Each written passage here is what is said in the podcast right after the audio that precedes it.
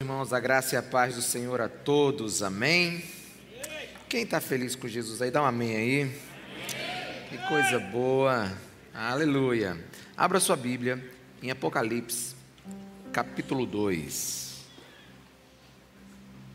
Apocalipse, capítulo 2. Começamos uma série no livro de Apocalipse. Domingo passado nós tivemos um tempo com Apocalipse, capítulo 1 onde João viu, teve uma revelação linda, maravilhosa do nosso Senhor Jesus Cristo.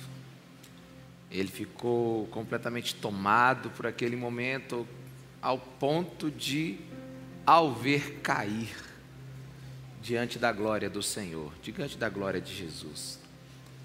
Um outro ponto extraordinário que nós vamos ter em Apocalipse também, que é uma revelação daquilo que Jesus está vivendo no céu é Apocalipse capítulo 4. A descrição do trono de Deus, seus relâmpagos, seus trovões, e vai ser um texto maravilhoso. Contudo, entre Apocalipse capítulo 1 e capítulo 4, nós temos uma palavra de Jesus para a sua igreja. Como Jesus ama a sua igreja como Jesus ele deseja abençoar a sua igreja.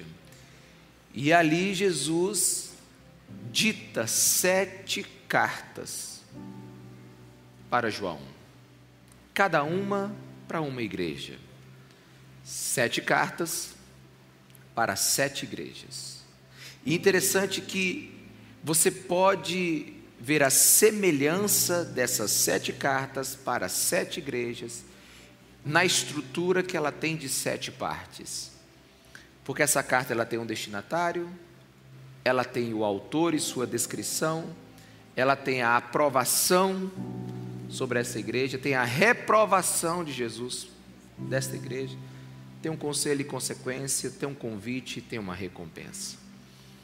Então Jesus ele quer trazer uma palavra para a sua igreja. Sete cartas, o número sete é um número sobre a totalidade daquilo que se quer falar. Por isso, quando falamos em perdão, é 70 vezes 7. Então, é para perdoar totalmente. Então, quando Jesus fala que ele está enviando sete cartas, ele tem sete descrições, ele tem virtudes a apresentar, ele tem coisas que ele não está gostando, ele tem aqui, algo a falar a essas sete igrejas. A verdade é que ele quer falar a todas as igrejas, inclusive a nós nesse tempo.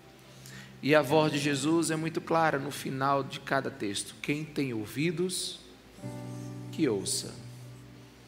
Então, se você tem ouvidos hoje para ouvir Jesus, ouça. Que nesses próximos momentos os seus ouvidos estejam emprestados para ouvir a voz de Deus. Ore por mim para que eu não diga nada que não venha do Senhor, para que os seus ouvidos ouçam o que o Espírito tem a dizer para a igreja nesse tempo. Muitos dizem que essas sete cartas são sete períodos da igreja. E nós estamos vivendo a sétima igreja, a Odisseia. Bem, há muitas coincidências. Há muitos momentos na história que possam se identificar com essas sete cartas. Mas eu eu creio que essas sete cartas, elas são sete cartas para a igreja hoje. Então que o Senhor nos ajude a ouvir hoje a primeira carta dele para nós. Amém? Vamos orar? Fala conosco, Espírito Santo. Revela Jesus Cristo nesse lugar. Revela-nos a tua palavra. Que o discernimento vindo da tua parte venha sobre nós. Os nossos ouvidos estão aqui para lhe ouvir para lhe obedecer e para praticar o que o Senhor mandar, Jesus. É no teu nome que oramos. Amém, amém, amém. Bem, meus irmãos, Apocalipse capítulo 2, a partir do versículo 1. Começo lendo. Ao anjo da igreja em Éfeso, escreva: Estas são as palavras daquele que tem as sete estrelas em sua mão direita e anda entre os sete candelabros de ouro. Conheço as suas obras, o seu trabalho árduo e a sua perseverança. Sei que você não pode tolerar homens maus, que pôs à prova os que dizem ser apóstolos, mas não são, e descobriu que eles eram impostores. Você tem perseverado e suportado os sofrimentos por causa do meu nome e não tem desfalecido. Contra você, porém, tenho isto: você abandonou o seu primeiro amor. Lembre-se de onde caiu, arrependa-se e pratique as obras que praticava no princípio se não se arrepender, virei a você e tirarei o seu candelabro do lugar dele. Mas há uma coisa ao seu favor: você odeia as práticas dos nicolaítas, como eu também as odeio. Aquele que tem ouvidos, ouça o que o Espírito diz às igrejas. Ao vencedor, darei o direito de comer da árvore da vida que está no paraíso de Deus. Amém? Então, o destinatário dessa carta é a igreja em Éfeso. Sem dúvida, Éfeso era a igreja mais importante de toda aquela geografia. E a primeira carta foi para a igreja mais influente. Éfeso era um centro político, econômico e espiritual daquela região.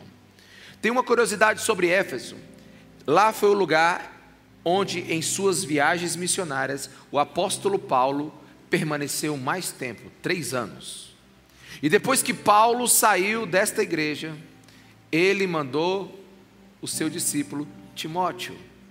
E ainda conta a história que João, o evangelista João, que escreveu o Evangelho de João, foi também pastor daquela igreja. Não é um detalhe bíblico, mas também contam que por João estar lá, um dos membros daquela igreja também foi a mãe de Jesus Cristo, Maria. O fato é que Éfeso era uma igreja fundamentada na palavra. Foi lá que João também escreveu as suas sete epístolas. Então Jesus ele está se dirigindo àquela igreja. E ele se dirige àquela igreja e diz quem ele é para aquela igreja. Na verdade, para cada igreja, Jesus dá a si mesmo um nome que se aplica à necessidade daquela igreja naquele momento. E Jesus diz quem ele é para aquela igreja. Estas são as palavras daquele, eu, Jesus, dizendo, que tem as sete estrelas em sua mão direita e anda entre os sete candelabros de ouro. Apocalipse 1, capítulo 20 diz que as sete estrelas é a liderança pastoral da igreja. É o presbitério da igreja, são os pastores da igreja. E os sete candelabros são as próprias igrejas. Então o que, que Jesus está nos ensinando aqui? Eu sou aquele que sustenta e tem o domínio sobre a minha igreja. Eu sou aquele que cuida da minha igreja. Ela não é um anel, um detalhe na minha mão. Ela está na minha mão direita, eu a sustento, eu caminho no meio dela. Jesus está dizendo para Éfeso: eu cuido de você, eu observo você, eu conservo você, mas também está dizendo para Éfeso: eu tenho autoridade para te fechar. Então, em Éfeso, Jesus é aquele que está no meio dela, sustentando ela, conversando com ela. Interessante isso porque nós cantamos que né, Jesus ele está na sua glória, nós cantamos que ele está no alto e no mais alto sublime trono, e isso é verdade, mas aqui na carta de Apocalipse ele está dizendo que ele passeia no meio da sua igreja. Para aqueles que têm fé, podem ter certeza que Jesus está nos nossos corredores andando por aqui. Às vezes nós temos uma percepção, né, do Jesus lá no céu, mas perdemos o temor que esse Jesus está na casa dele, a igreja. Ele está aqui. Ele está aqui e ele te conhece. Ele está aqui e sabe o seu coração agora. Ele está aqui. Por isso que tem ouvidos, ouça o que Jesus tem a dizer agora para a igreja. Então ele agora ele vai começar a falar para Éfeso os seus pontos fortes. Na verdade, aquilo que ele está aprovando sobre a igreja. E ele caminha no versículo 2 e 3 e 6 falando isso. Ele diz: Conheço as suas obras, o seu trabalho árduo, a sua perseverança. Você não tolera homens maus, pões à prova, né? Você observa, você é bereana, você tem cuidado em saber se aquilo ali é uma sã doutrina. Você não suporta os falsos mestres, você colocou para correr os impostores e você tem perseverado no meio do sofrimento. Você não aceita os nicolaítas. Você é uma igreja que tem, sabe, trabalhado intensamente e não desistido das boas obras. Você não dá ouvido às heresias. Você luta pela sua fé. E você presta muita atenção na minha palavra, na minha palavra. parabéns, Éfeso. E você, diante de tudo isso, ainda é fiel na perseguição e no sofrimento, e o meu nome é declarado no seu meio. Você não suporta os nicolaítas, que são é, literalmente traduzindo os destruidores do povo, os controladores do povo, que pregam uma versão customizada do cristianismo, que pregam um, um cristianismo sem exigência, um cristianismo liberal, sem proibições, sabe? Os nicolaítas eram aqueles que queriam o melhor do mundo, mas também o melhor da igreja. Eles, eles incentivavam o secretismo religioso, a mistura das religiões. Ele está dizendo, Éfeso, você lutou por essa verdade e você não os deixou entrar. Você foi fiel. Você foi fiel. Mas aí, a carta ainda não foi toda lida. Jesus então chega agora no versículo 4, ele diz: Mas eu tenho algo contra ti. Contra você, porém, tenho isto e aqui, antes de dizer o que Jesus não gosta de Éfeso, quantos aqui, de verdade, meus irmãos, desejariam receber uma carta de Jesus, onde Jesus falasse assim: Olha, eu gosto disso, mas não gosto disso. Eu desejaria, eu queria, eu queria receber uma carta de Jesus. Eu queria, eu queria que Jesus escrevesse uma carta para mim dizendo assim: Ricardo, olha, eu acho que você está indo bem nessa área, mas nessa aqui você precisa mudar. Sinceramente, eu queria. Eu queria saber o que Jesus está pensando de mim. Na verdade, eu queria saber o que Jesus está pensando sobre mim. Se a direção que eu estou indo está correta se a minha vida está agradando Ele, lógico que nós temos a palavra de Deus que nos diz tudo isso, mas eu queria uma carta pessoal de Jesus. Jesus dizendo assim: faz assim, meu filho, para de fazer isso. Eu queria, porque só assim a gente vai perceber que existem pontos cegos na nossa vida que nós só enxergaríamos, ou só vamos enxergar se Jesus falar com a gente. Porque preste atenção, meus irmãos. Como alguém poderia falar alguma coisa ruim desta igreja? Ela é leal, ela é prodigiosa em obras, ela é opositora de qualquer heresia. Mas Jesus, no versículo 4, diz para ela: contra você. O Deus que era a favor agora está contra. Contra você, porém, tenho isto: você abandonou o seu primeiro amor. Será que é a mesma igreja que nós lemos nos versículos anteriores? Que foi verdadeira, que foi fiel, que ainda continuou nas boas obras, mesmo em meio ao sofrimento e à perseguição? Por quê? Como? Porque, meus irmãos, se qualquer um de nós chegássemos em Éfeso, no meio da igreja, observar os cristãos, observar aquela igreja, nós diríamos: que igreja extraordinária! Esse pessoal trabalha, esse pessoal serve, esse pessoal é fiel, que igreja extraordinária! Mas Jesus tem algo contra ela. E o mais surpreendente é que se você olhar a palavra de Deus, Jesus ele foi direto no coração do problema. E se eu posso dizer, a igreja de Éfeso não precisa apenas de um ajuste, ela precisa de um transplante. Porque o que pedir de uma igreja primeiro, meus irmãos?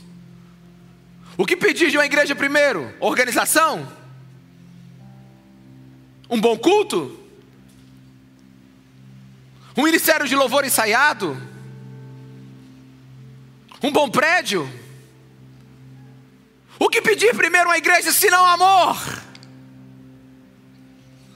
O que pedir primeiro ao cristão senão que ele ame? Uma igreja que não ama, não surpreende que ela precisa receber uma carta de Jesus. Mas, mas Ricardo, ela era fiel. Ela era cheia de pessoas que trabalham, que trabalhavam arduamente. Ela tinha uma boa doutrina, ela nunca deixou de praticar as boas obras. Como é que Jesus pode dizer que essa igreja não está o amando? Bem, quando você começa a estudar o texto, principalmente quando você começa a ler ele no original, você descobre que a palavra abandonar ali é deixar embora. É que Éfeso deixou esse primeiro amor ir embora. E a mesma palavra usada para divórcio. O que Jesus está dizendo é: assim como um homem ou uma mulher pode permanecer casado, simplesmente de forma superficial, parecendo que tudo está bem. Éfeso, você continuou fazendo as boas obras, mas não está nada bem. Assim como se pode ostentar um casamento, que na verdade no interior já não existe mais amor, é possível ainda continuar fazendo obras para Jesus, mas divorciado no amor dele. Quantos me entendem? Diga amém. Éfeso era uma igreja ativa, porém sem vida. Ah, meus irmãos, é possível alguém começar amando Jesus e terminar apenas respeitando Ele. É possível alguém começar em lágrimas, adorando a Jesus, e terminar apenas com a camisa suada, trabalhando sem nunca mais se emocionar ou sentir amor por Ele. A lealdade da igreja de Éfeso parece nunca ter sido abalada a sua doutrina continuava verdadeira. Seus ministérios funcionando perfeitamente, suas obras sendo vistas pelos homens, contudo ela estava oca, ela não tinha amor. E de certa forma, enquanto eu meditava nesse texto, eu entendi porque eu passei por isso na minha vida.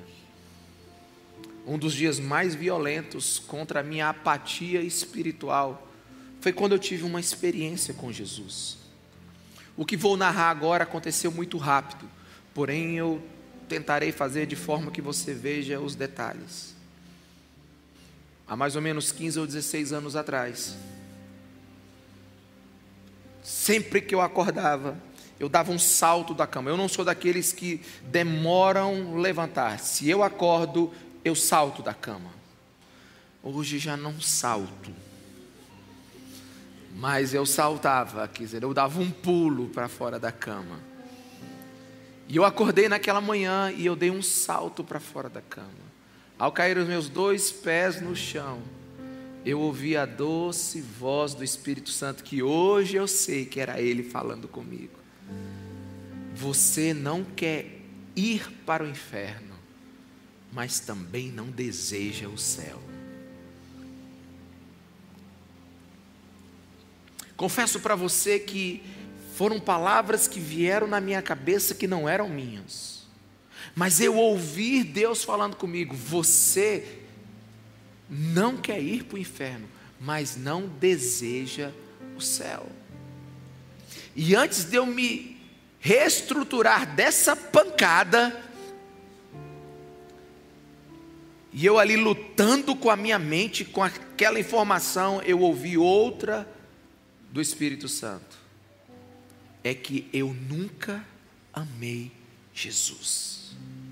Você faz coisas para mim. Nessa época eu era o líder do ministério de louvor da igreja, eu era o tesoureiro da igreja, né?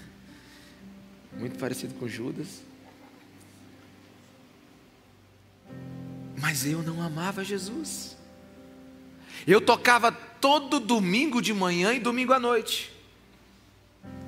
Eu cuidava das finanças da igreja, inclusive eu dava aula na escola bíblica dominical para os adolescentes nessa época.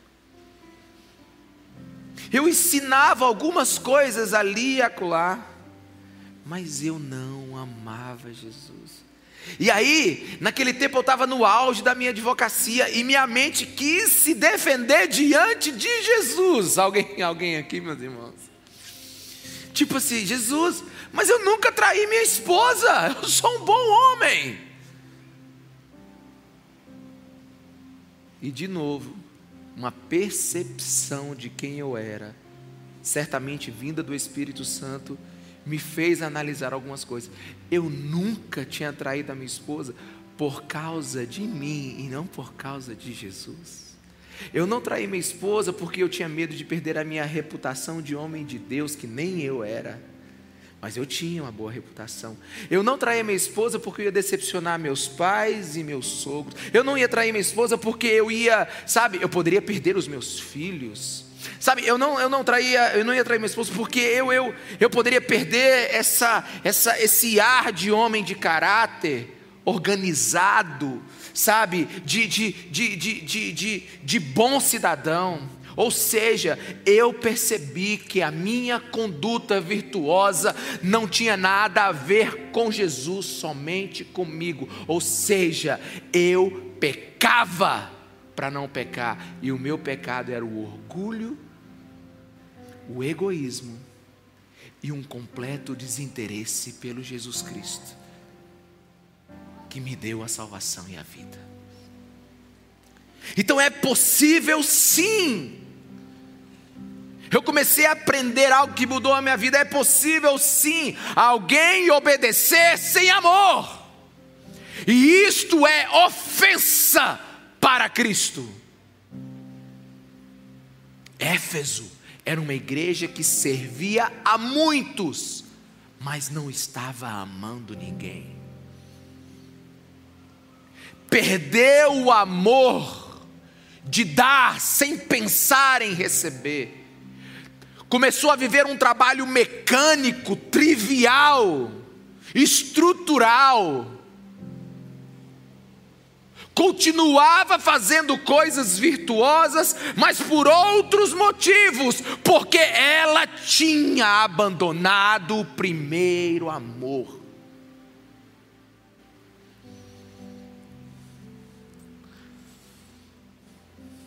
E eu confesso para você que essa foi uma das mensagens que eu demorei mais tempo para organizar os meus pensamentos.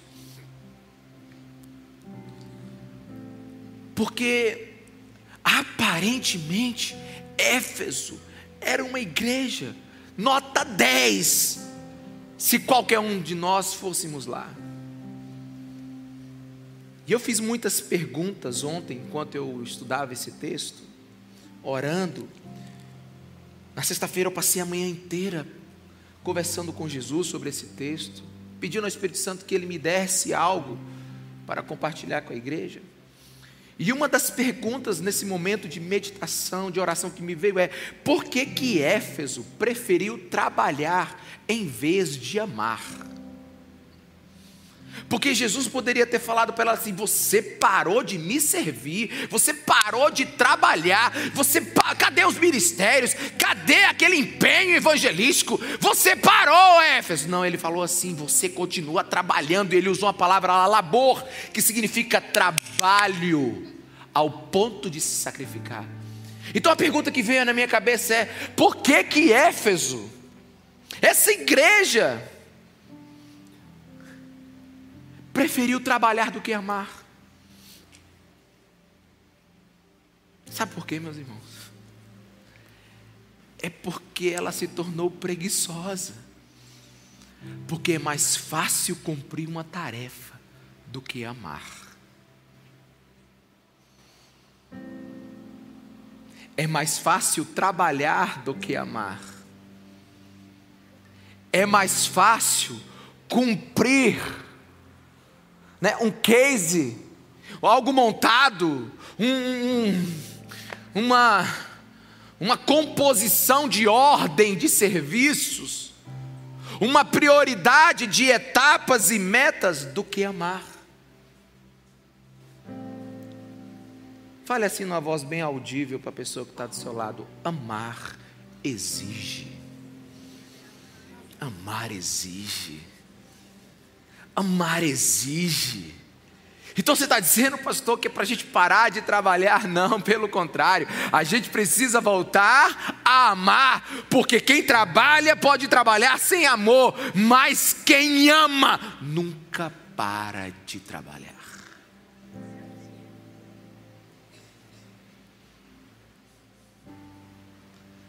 Muitos gostam de funções, estruturas, mas são poucos aqueles que entendem o amor.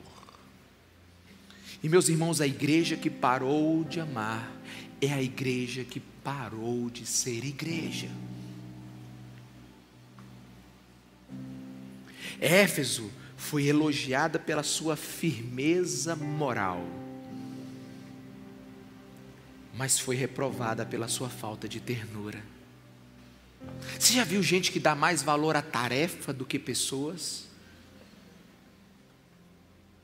Você já viu pessoas que elas simplesmente estão servindo alguém, mas não estão amando o seu irmão? Ela é boa para cumprir algo, mas na hora do olhar, do abraçar, do ver, do ajudar, de além da meta e da responsabilidade, ela não tem amor para isso. Na verdade, ela está cansada. E quantos estão? Cansados porque estão há tanto tempo na igreja servindo. Desde que eu me lembro, eu toco na igreja desde os meus 11 anos. E se eu toco numa igreja desde os 11 anos, naquele tempo não tinha escala. Não tinha nove eh, ministérios de louvor como nós temos hoje aqui na igreja. Era só um tecladista forevermente. Todos os domingos, de manhã e de noite. E naquele tempo nós éramos desafiados a muito mais, porque não ensaiávamos muito não ainda tinha aquela irmã abençoada que tirava o hino na hora. Foi lá que nos formou, PHD em música. Então não tinha esse negócio, sabe, mas eu fazia tudo isso. Eu sei que alguns de vocês também. Quantos que estão na igreja há mais de uma década? Levanta sua mão bem alta aí. Nossa, no culto das 19, que é o culto que nós temos assim, um absurdo de visitantes, nós temos ainda 50% da igreja. Então, às vezes, você passou muito tempo na igreja. Você fez muita coisa para muita gente, e nesse tempo as pessoas talvez te, te, geraram tristeza, as pessoas te abandonaram, as pessoas não te retribuíram, e aí então você sabe que precisa fazer porque é certo, mas perdeu o amor em fazer.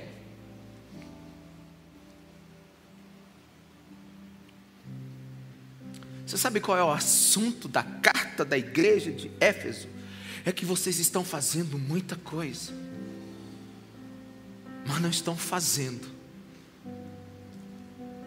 comigo e para mim. Talvez eu seja um pouquinho romântico aqui agora demais, e talvez você fale assim: você é romântico, pastor? Deixa eu dizer, meus irmãos, os brutos também amam. Mas essa igreja estava ouvindo a seguinte frase de Jesus: Você se lembra quando a gente começou lá atrás? Lá atrás a gente tinha um caso de amor. Lá nos primeiros cultos, sem muita estrutura, onde nós estávamos desbravando ainda o começo, implantando ainda a igreja, onde não tínhamos muita coisa, nós tínhamos um caso de amor. Você se deleitava na minha presença, você chorava ao pronunciar o meu nome, e eu amava tudo aquilo que a gente estava fazendo junto. Mas você se organizou você aprendeu, você cresceu, você se tornou madura e você acha que pode fazer e está fazendo sem mim. Você perdeu paciência com o fraco. Você não vai mais duas, três vezes atrás do perdido. Você só cumpre aquilo que está no seu script. Você já não tem mais todo aquele, aquele entusiasmo de improvisar. Você já percebeu que tudo estava certo em Éfeso, mas tudo estava dando errado? Quantos aqui estão entendendo? Diga amém, meus irmãos. Agora, quem já foi num culto que acha que tudo ia dar errado e deu certo? Eu já fui. Eu já fui num culto. Não tinha um ministério louvor, ele subiu assim meio na hora. Eu, eu, eu preciso dizer isso. Eu nunca vi uma igreja mais desorganizada do que aquela. O, o Ministério Louvor foi chegando em proporções né, de 10 em 10 minutos. O cara do, do, violão chegou, depois o baixista ligou, aí depois o cara da guitarra, aí o baterista chegou por último, e o Beck chegou já quase na última música. E não havia sintonia, não havia harmonia, sabe? Os ouvidos não recebiam aquela canção. Sabe, um negócio não estava legal. Mas aí, não era só isso. Eu sei que hoje eu entendo, né? Eles estavam sem recurso, naquele dia deu tudo errado, e, e, enfim. Mas aí eu falei, eu já tinha perdido a paciência, dado a minha, né? Esse ser esquisito que eu sou, onde tudo tem que estar no lugar. Esse negócio não era para estar torto. Aí eu, eu, aí o cara começou a pregar, meus irmãos. E deixa eu te falar, é, ele não pregou errado, ele só não sabia pregar. Ele não disse nada que não estava na Bíblia, mas ele citava as palavras, tipo assim: a igreja de Éfeso perdeu o amor, perdeu o amor. Como é que alguém perde o amor? Perdendo o amor, perdeu o amor, irmãos. E ele ficava repetindo a mesma frase todo mundo. Eu falei: Deus.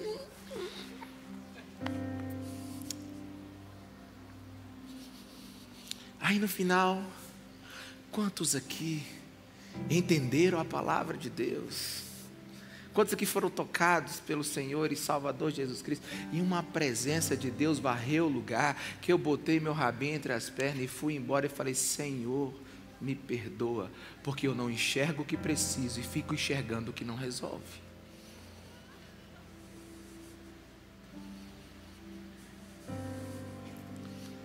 E por que, que eu estou te falando isso? Porque eu cresci entre as igrejas do interior. Eu cresci visitando as igrejas do meu avô, da minha avó. Meu avô deve ter aberto umas dez igrejas ou mais da Deus e Amor.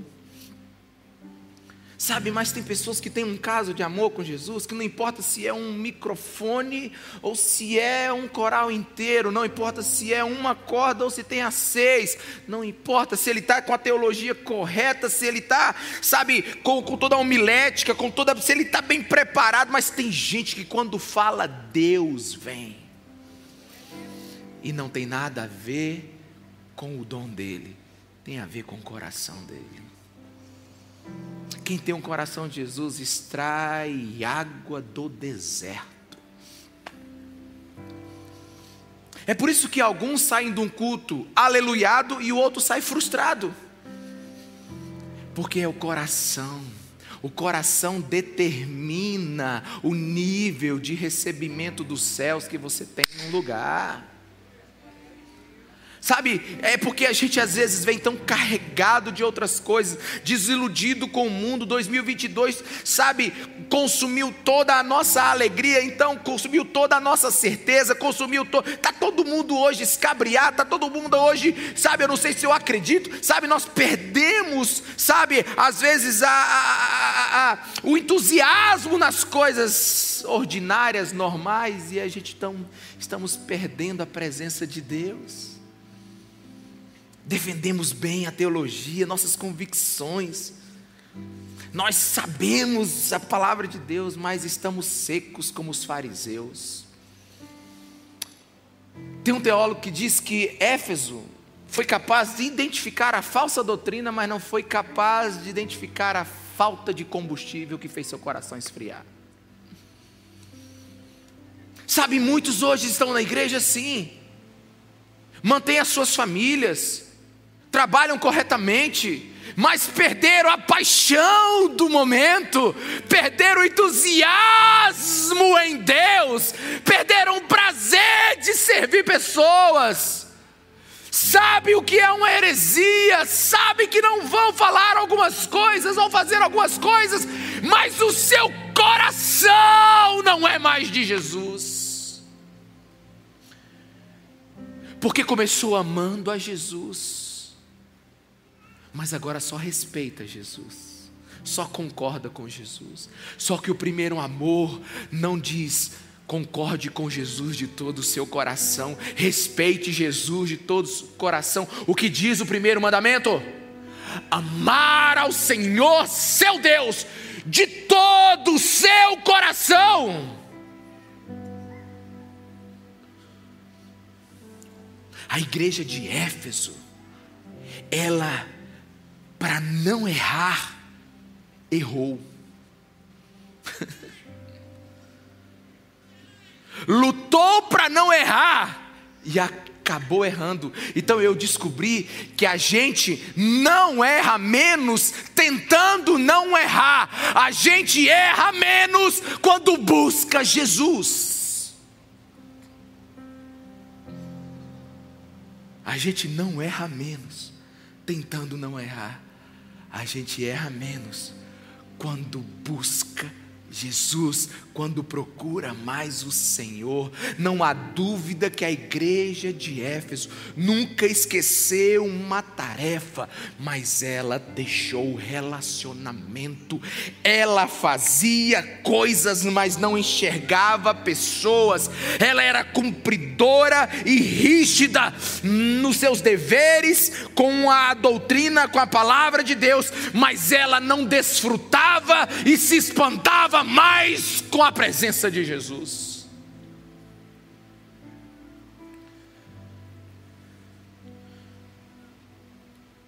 Foi uma igreja que se esqueceu de que Jesus nunca colocou Adão e Eva numa indústria para trabalhar, mas colocou eles num jardim para se relacionar. Quantos me entendem? Diga amém.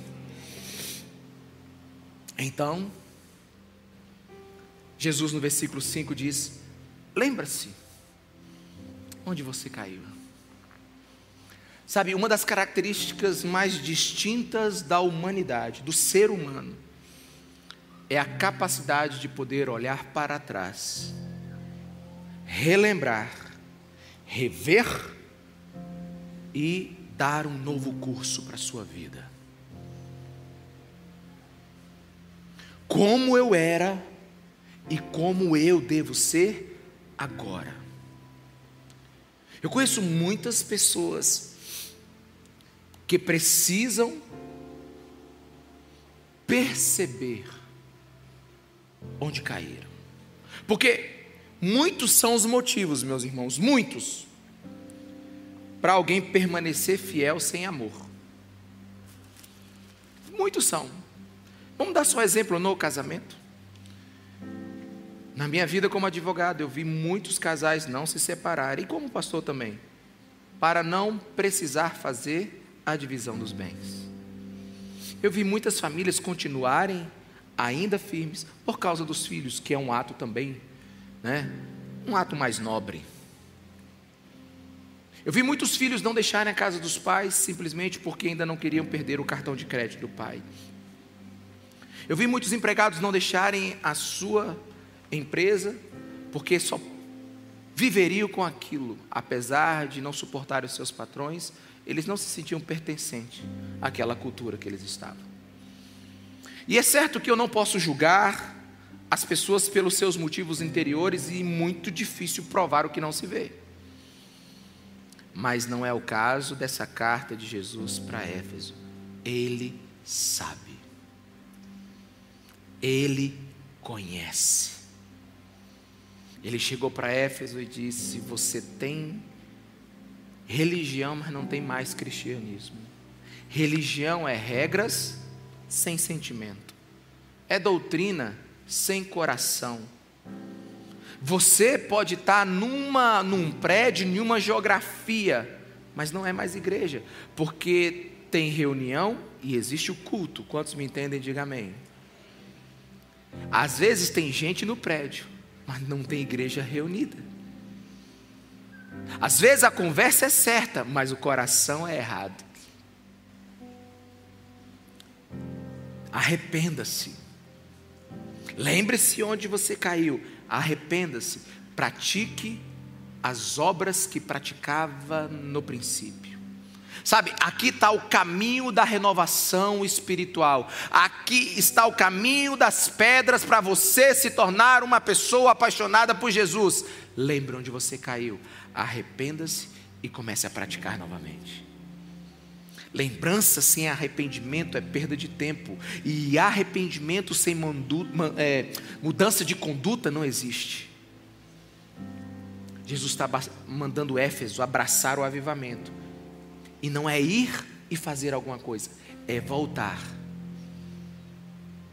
É voltar. E aqui você precisava perguntar algo, como eu me perguntei, Senhor, como é que alguém vai voltar a fazer as boas obras que ele continua fazendo, porque Jesus diz que ela continua trabalhando, Jesus continua, diz que ela continua com labor, que ela continua perseverante, que ela continua fiel à palavra de Deus. Jesus, como é que alguém pode voltar de um lugar que nunca deixou de fazer alguma coisa? Como é que alguém pode voltar a fazer uma obra que ele nunca deixou de fazer? Só que Jesus aqui, ele não está mandando Éfeso fazer algo. Jesus não está falando sobre fazer coisas que eles deixaram de fazer. Jesus está falando para eles fazerem as mesmas coisas que eles estão fazendo, mas com um coração diferente nesse tempo. Jesus está dizendo que eles só estavam com um desvio de coração. O nome dessa pessoa é Susana. Susana trabalhava numa casa e ela cuidava de duas crianças, limpava o chão, os pais dessa criança trabalhavam, dessas crianças trabalhavam o dia todo, voltavam só para o almoço, para a janta, para o café. Então Suzana tinha que limpar a casa, cuidar das crianças, passar, lavar e, e, e toda aquela confusão das crianças é, é, é, sujando e limpando a casa o tempo todo e enfim. E ela voltava para casa todo dia muito cansada.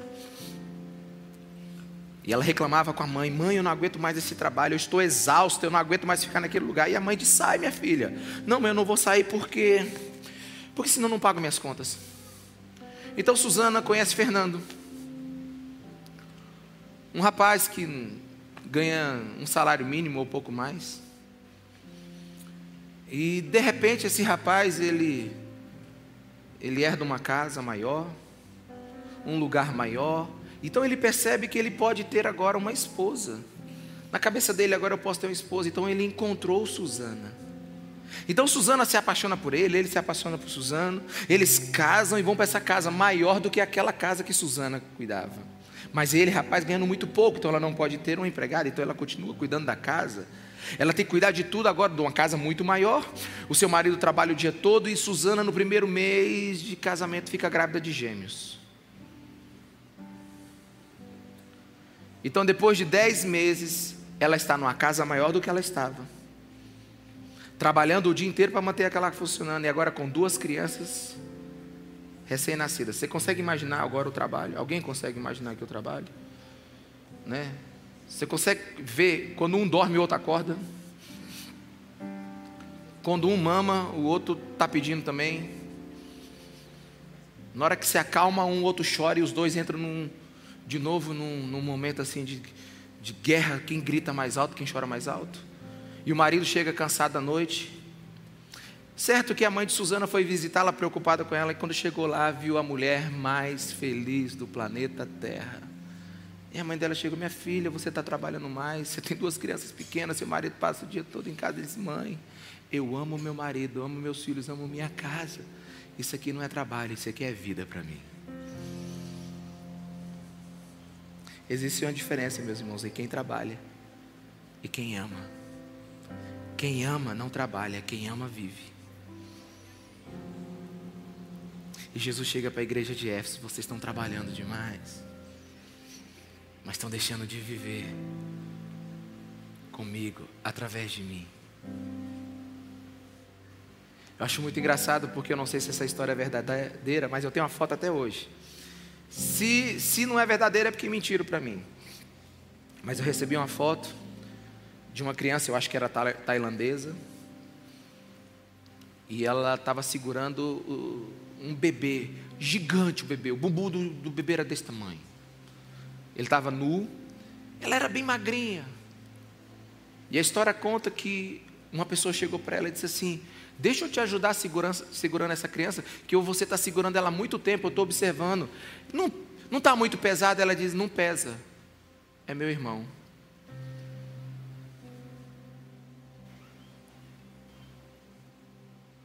Pesa quando não tem amor. Mas se é meu irmão, não pesa. Pergunta para o apóstolo Paulo se pesava andar a pé e a cavalo e visitar todas as igrejas, uma em cada canto do continente. Pergunta para para Pedro se foi difícil ele dizer assim, de igual ao meu Senhor, não, de cabeça para baixo. Eu não posso morrer igual ao meu Senhor. Pergunta para os discípulos se foi pesado para eles viver o Evangelho num tempo onde não tinham estrutura, dinheiro e nada de recursos praticamente. Pergunta para Estevão se ele dobraria os seus joelhos diante do sinédrio e contrariaria Deus. Pergunte para John Wesley, que terminou a sua vida com quase 200 mil quilômetros no lombo de um cavalo. Pergunte para homens e mulheres, pergunte, não, não vá longe não. Pergunte para os pastores jubilados da Assembleia de Deus, do, daqueles dos batistas, dos presbiterianos, que começaram as igrejas, sabe onde nós hoje estamos, sabe, surfando na onda que eles evangelizaram. Pergunte para eles.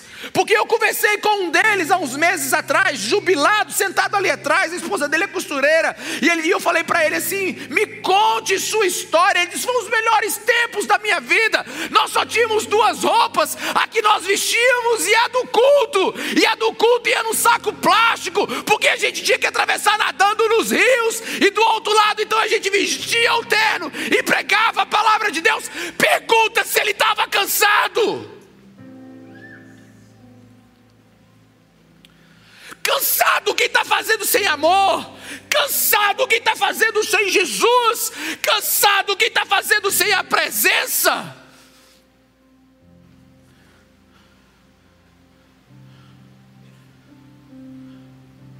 Exausto está quem não está no íntimo com Jesus todos os dias, que não está abraçando o Senhor, que não está sendo cheio do azeite fresco do Espírito Santo toda manhã. Esse está cansado.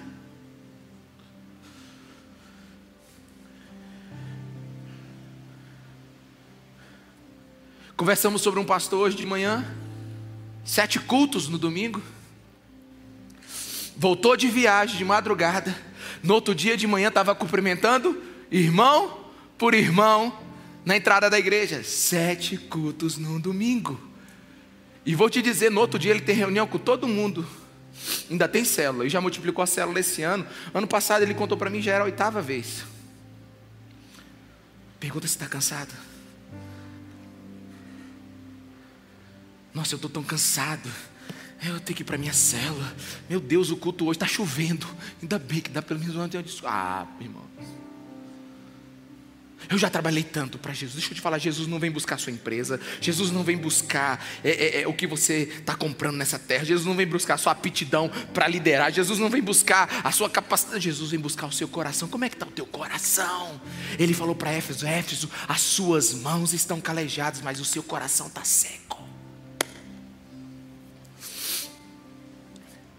E, e Jesus estava avisando: olha, se você não se arrepender, eu vou retirar Eu vou retirar do meio de você o candelabro, ou seja, eu vou retirar o que te diz que é igreja, eu vou retirar aquilo que, que, que, te, que, te, catega, é, que te identifica como igreja, eu vou retirar de você a minha presença, o meu testemunho, eu vou tirar de você aquilo que é a essência da igreja, que sou eu, porque você só trabalha do jeito que você quer, mas não me ama mais.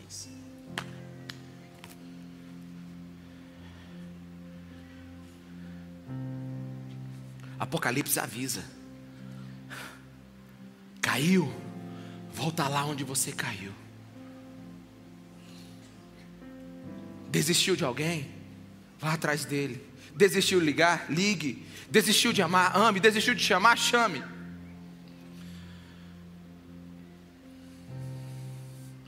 Pastor, como é que a gente volta a amar?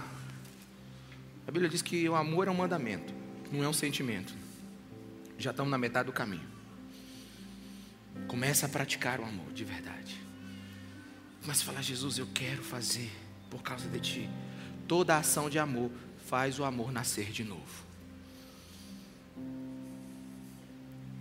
Jesus disse: se você não se arrepender, não tem jeito para você. E eu gosto muito da versão Almeida revisada atualizada, que diz assim: Eu vou retirar o seu candeeiro quem aqui é do tempo do candeeiro? Tem alguém aqui que, que já ficou numa casa com candeeiro? Levanta sua mão aí, amém. Quando é que um candeeiro presta? Se ele estiver pegando fogo. Aleluia. Um candeeiro só presta se ele estiver pegando fogo. Ele é tão bom quanto uma lanterna, né? Um candeeiro sem fogo é tão bom quanto uma lanterna sem pilha. Serve para nada. E Jesus está dizendo o seguinte: olha, eu vou tirar de você o seu candeeiro, a sua luz. Eu vou tirar de você o meu testemunho. E aqui eu te pergunto: quando você faz uma célula, quando você vem ao culto, quando você está em algum ministério, quando você está no seu trabalho, e você percebe que você tem um chamado de Deus ali naquele momento, você faz porque, nossa, eu sou crente, eu preciso dar um bom testemunho aqui. Meu Deus, hoje eu tenho que fazer a célula. Meu Deus, é obrigação. Vai, não, olha, não vou para o céu se não fizer. Vão me cobrar. Aquela liderança daquela igreja vive cobrando. Ah, eu tenho que ir para o culto, senão minha esposa, ó, minha esposa já está se arrumando. Se eu não for com ela, vai ser briga demais.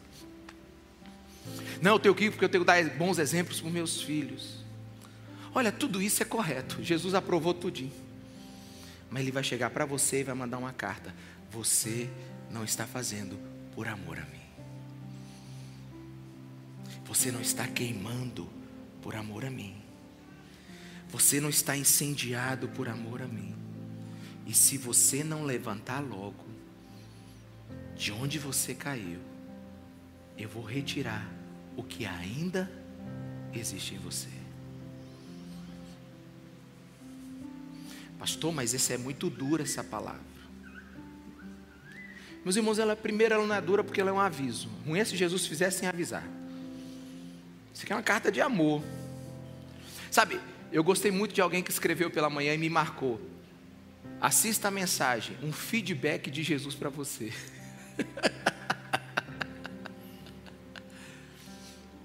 Porque como é que a gente faz uma avaliação, um feedback do culto? Como é que foi? Nossa, culto foi bom, gente, pra caramba. Olha, o ministério louvou hoje. Impecável. Nossa, o pastor estava pregando muito bem. A gente chega na célula, nossa, mas a célula boa. O lanche, né? Meu Deus, como foi bom aquele evento. Pagou tudo. Esse é o nosso feedback, essa é a nossa avaliação. Jesus só ia fazer uma pergunta: Jesus, o feedback. Eu estava lá? Eu fui adorado lá. As pessoas lembraram de mim lá. A minha presença foi desejada lá. Vocês me queriam lá. Ah, meus irmãos, no dia que a gente entender isso, o culto muda aqui e agora. E aí Jesus chega no versículo 7. Aquele que tem ouvidos, ouça o que o Espírito diz às igrejas. Eu até achei assim esse tema maravilhoso aqui. Poderia ser um tema da mensagem. Ouvidos que ouvem. Porque quando Deus fala e alguém ouve, é porque tem ouvidos que deram ouvidos para Deus. Quantos estão me entendendo? Diga amém. Pararam, ouviram e decidiram. Aliás, só existirá a igreja nesse tempo se o Espírito Santo falando a igreja ouvir. Você só vai permanecer em pé se o Espírito Santo falar e você ouvir. Eu vou mudar a frase, porque ele está falando, é se você e eu ouvirmos. Ele está falando e falando à sua igreja nesse tempo. Aqueles que têm ouvidos, que ouçam. Vamos ficar de pé em nome de Jesus. E Jesus então termina com a recompensa. Ao vencedor, darei o direito de comer da árvore da vida, que está no paraíso de Deus. Preste atenção. Eu não tenho teologia para te dizer exatamente o que significa esse versículo, mas ele nos reporta ao Éden. Ele está dizendo: a árvore que eu proibi a Adão de comer e viver para sempre, dela o fruto darei a você, que vencer a apatia espiritual nesse tempo e me amar de todo o seu coração. Não é só uma recompensa, é o nosso destino.